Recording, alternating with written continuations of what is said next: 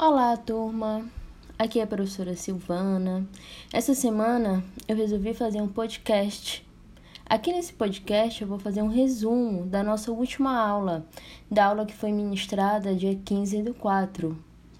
A aula do dia 15 do 4 tratou-se da doença enterobiose, mais conhecida aqui no nosso estado como tuxina.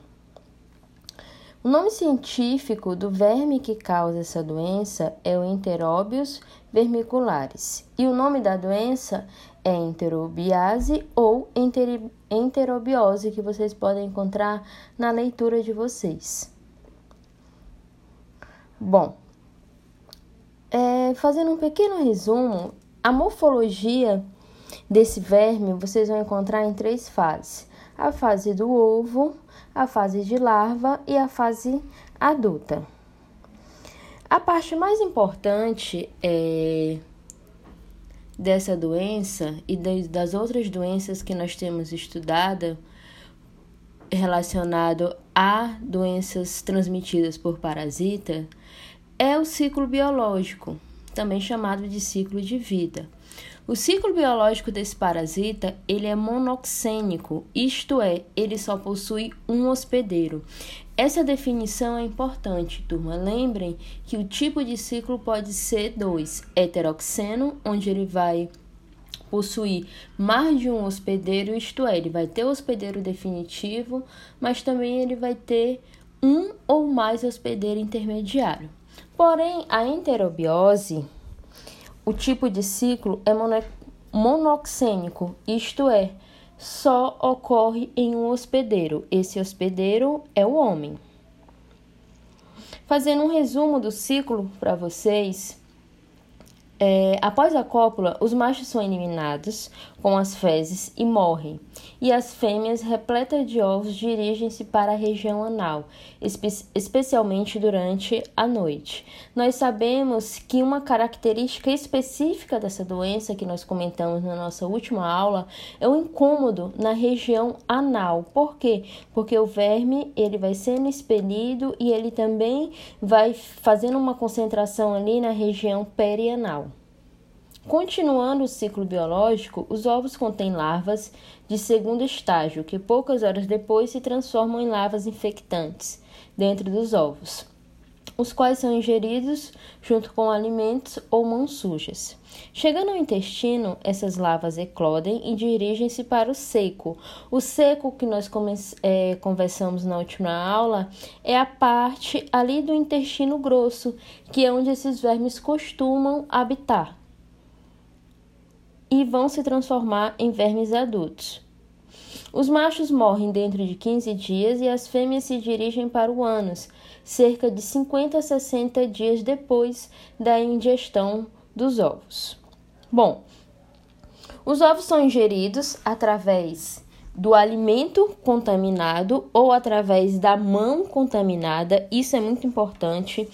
Por isso que nessa doença é importante você ter é, uma higiene pessoal, tá? Então, você às vezes pode limpar a sua região anal e não fazer a higiene correta das mãos e colocar essa mão na sua boca. Então, você está levando os ovos do parasita direto para sua boca. Isso caracteriza-se uma autoinfestação, uma autoinfecção. Após o indivíduo se coçar, coçar o seu ânus, ele leva a mão para a boca e provoca autoinfecção. Ou então, a doença também pode ser contraída através de alimentos. Como, professora? Ausência de saneamento básico. Aquele indivíduo pode evacuar as suas fezes num local que não seria o adequado. Essas fezes podem eventualmente contaminar um alimento e daí vai contaminar o ser humano. Falei para vocês também que nessa doença não precisa ter é, necessariamente o uso de remédios para você se curar. Que precisa ter é a sua higiene pessoal. Vamos lá. Como é uma, uma, uma fezes, um, um parasita que sai através do ânus à noite, então ele pode habitar a toalha da pessoa, ele pode habitar o lençol de cama, ele pode habitar o pijama. Então, você deve fazer a troca diariamente dessas peças íntimas de roupa e sempre higienizar a mão. Tá ok? Coloquei também para vocês lá no slide algumas fotos, tá? Dos vermes. Eles são vermes muito, muito, muito pequenos mesmo em relação aos outros que nós estudamos. O ciclo de vida desse parasita pode durar de duas a seis semanas, tá? Onde os sintomas podem aparecer quando existe um momento de grande vermes, então isso daí pode ser cerca da terceira ou quarta semana. Tá bom? Temos também o diagnóstico. O diagnóstico ele é feito através do método de Graham.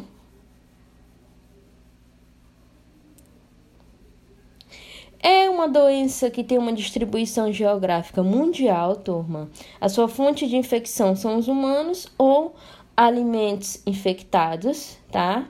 Forma de transmissão através dos ovos, veículo de transmissão alimentos, poeiras, mãos sujas. Sua via de penetração é através da boca. E a profilaxia. Educar a população contra hábitos de higiene pessoal, tratar os pacientes infectados, manter as unhas sempre curtas, para quê? Para quando o paciente coçar o ânus, ele não é, colocar ovos embaixo da, da unha, caso a unha esteja grande. Trocar sempre as roupas de camas, as roupas íntimas, toalha de banho. Não sacudir roupas de cama em pijama dos pacientes. Isso é um costume que às vezes nós temos ao deitar, bater a cama. Isso não é aconselhável. E manter limpa as instalações sanitárias. Bom, turma, espero é, ter ajudado vocês com esse pequeno resumo. Nos encontramos na próxima quarta-feira, dia 22.